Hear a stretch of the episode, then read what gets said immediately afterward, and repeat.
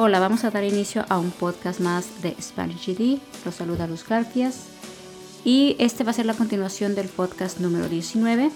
Si recuerdan, hablamos un poco del acento, de los tipos de acentos. Eh, vamos a recapitular un poquito lo que cubrimos respecto a los tipos de vocales para formar diptongos o por qué se forma el hiato.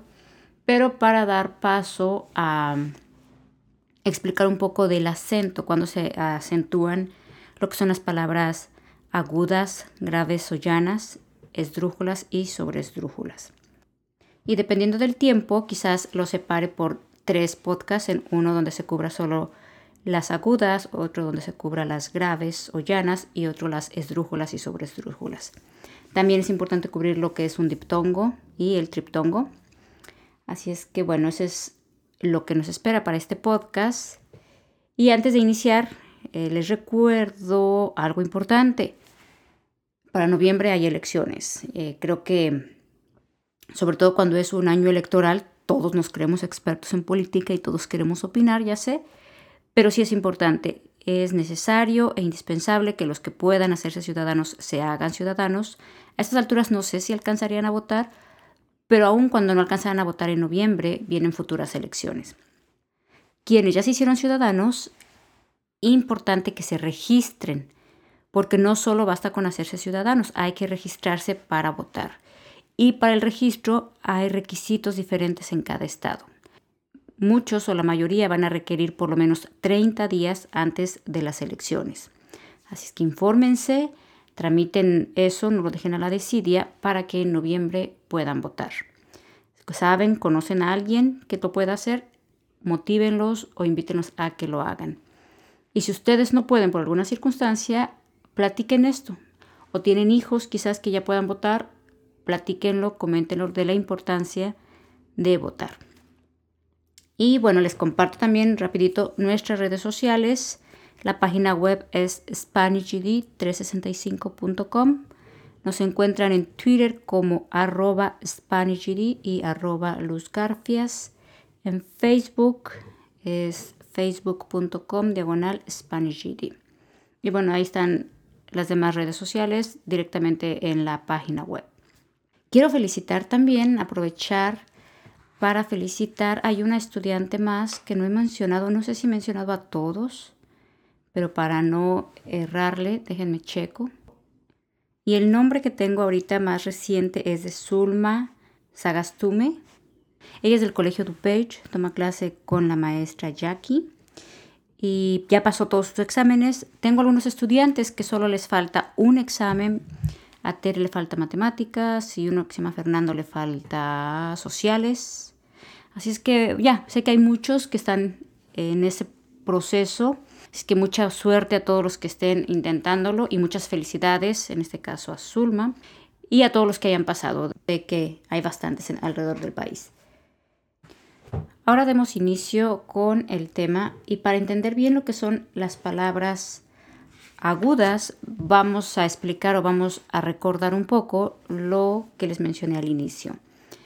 Recuerden que las palabras, bueno, vimos los tipos de acentos el acento tonal, que es al pronunciarlo, la tonalidad que le damos al pronunciarlo, que es se le da el tono o se le da la entonación a la palabra o a la oración, dependiendo lo que se quiere decir, y en el caso del acento, la parte donde se acentúa. Ahora, no todas las ah, sílabas o no todas las partes de la palabra que se enfatiza o en las que se enfatiza el tono van a llevar tilde. Recuerden, el tilde es la pequeña rayita que va encima de la vocal que se acentúa. Y ese se va a usar en el acento ortográfico, que es al momento de escribir. No importa que estemos, o los que vivan en Estados Unidos, porque luego dicen, no, pero es que aquí no se usa la ñ y quieren dejar de usar la ñ.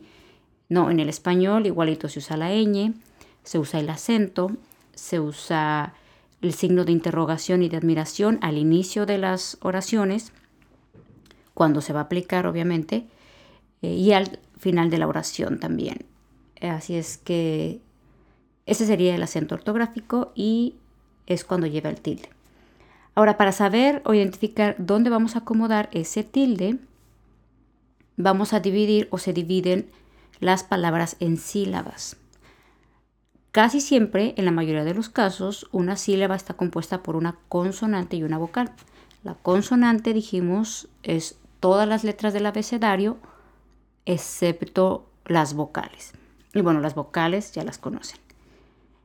Ahora, casi siempre les digo porque el hiato, el que mencionamos en el podcast 19, es cuando al unirse dos o tres vocales se forman o esas vocales hacen que se separen las sílabas.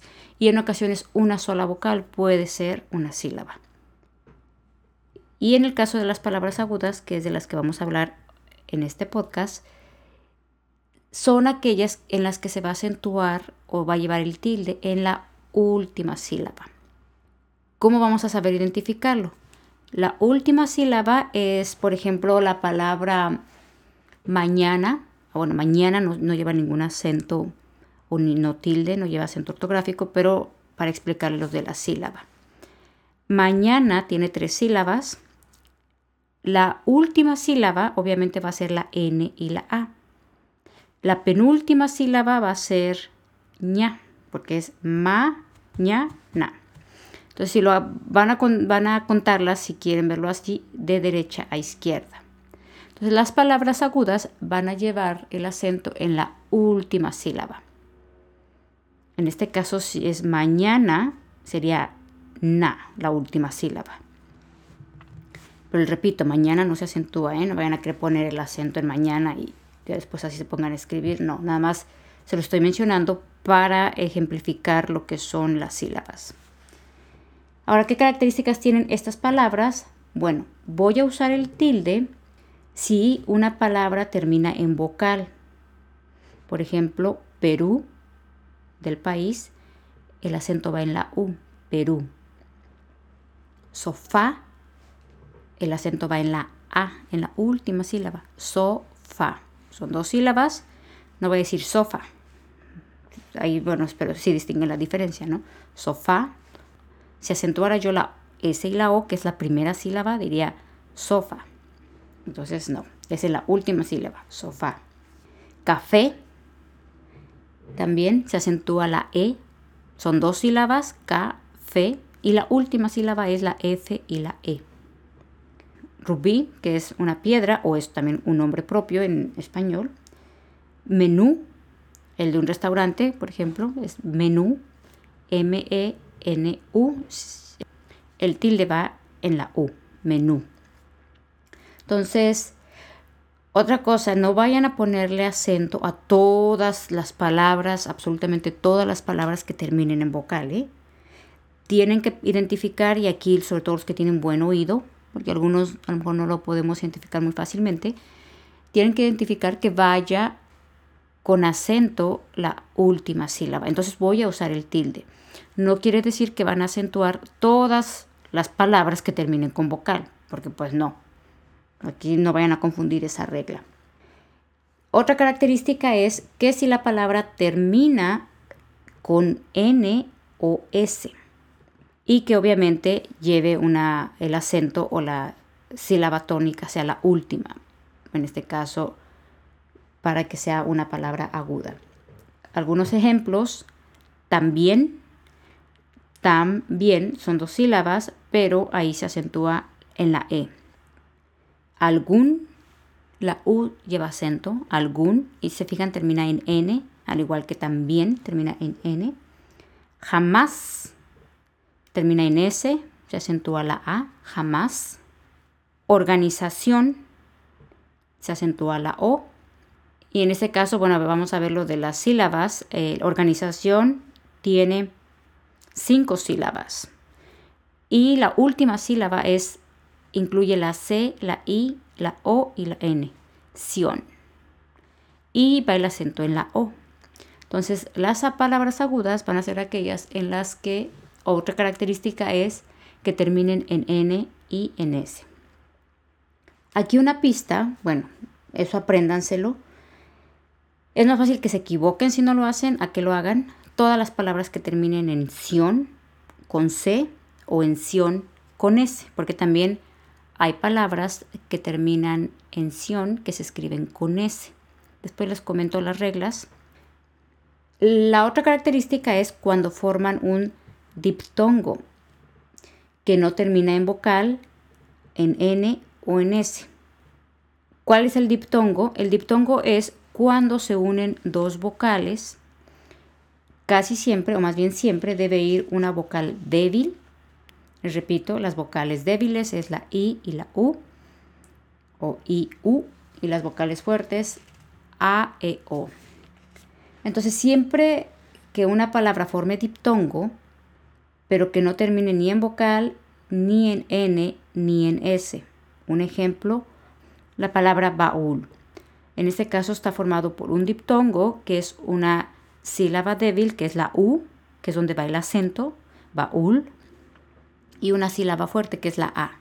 Ahí se forma el diptongo. Diptongo quiere decir que, bueno, después vemos más ejemplos de diptongos, pero ahorita rápido sería cuando se unen una vocal fuerte y una vocal débil. Entonces, si la palabra no termina ni en vocal, ni en N, ni en S, pero forman diptongo, lleva acento. Raíz también forma diptongo, se acentúa la I, raíz, maíz, país. Eh, y se va a acentuar, si se fijaron ya en esto, la sílaba débil. Pero va primero la sílaba fuerte y después la sílaba débil. Maíz, país y la que se acentúa es la I. Y otra característica importante para las palabras agudas es al conjugar los verbos en pretérito perfecto simple de la primera y la tercera persona del singular. ¿A qué se refiere con primera y tercera persona del singular? Ah, no sé si se acuerdan de los pronombres personales, yo, tú, él, nosotros, ustedes, ellos, y algunas veces usan vosotros, dependiendo del país. La primera y la tercera persona del singular sería el yo, porque es singular, quiere decir uno, la segunda sería el tú y la tercera sería él o ella. Entonces, aquí en este caso, al conjugar el verbo en la primera persona que es yo y en la tercera persona que es él o ella, va a llevar acento, pero siempre y cuando sea en el pretérito perfecto simple o pasado, casi siempre lo conocemos por pasado. Un ejemplo es el verbo canté o cantó. Si yo digo yo canté en el festival, el verbo va a llevar acento en la última sílaba. Yo canté y acento en la E. Estamos hablando del pasado simple o el pretérito perfecto simple. Yo canté en el festival. Él cantó en el festival. Siempre, siempre que cantó, compró, corrió, narró, soñó, va a llevar acento en la O pero siempre que se conjugue con él o ella. Ella soñó, ella cantó, él cantó, ella corrió, él corrió. Entonces siempre, ojo aquí, tiene que ser conjugándose el verbo, porque puede haber palabras, por ejemplo la palabra canto, puede ser el canto de las aves, esa no lleva acento. Por ejemplo, la palabra canto puede ser el canto de las aves, esa no lleva acento.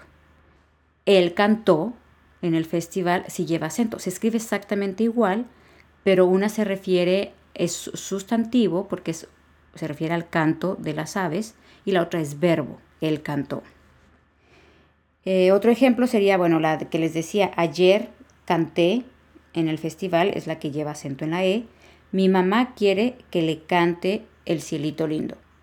Aquí si se fijan, la segunda oración, mi mamá quiere que le cante el cielito lindo, no lleva acento. La primera sí lleva acento porque está conjugándose el verbo. En la segunda está como verbo auxiliar porque la mamá quiere, el verbo principal es quiere que le cante el cielito lindo. Y en la primera oración, ayer canté en el festival, es la primera persona a la que se está conjugando el verbo, o sea, yo. Ayer, no voy a repetir el yo, pero ayer canté. Y lleva acento en la E. Y por último, solo recuerden, las palabras agudas son las que llevan el acento en la última sílaba. Es todo para que no se me duerman, para que no se me aburran. El siguiente va a ser las palabras graves o llanas y el último va a ser las palabras esdrújulas y sobre esdrújulas. Así es que estén atentos para el próximo podcast. Les dejo muchos saludos y espero tengan un bonito fin de semana, bonita semana, dependiendo en qué momento nos escuchan. Sería todo, hasta la próxima.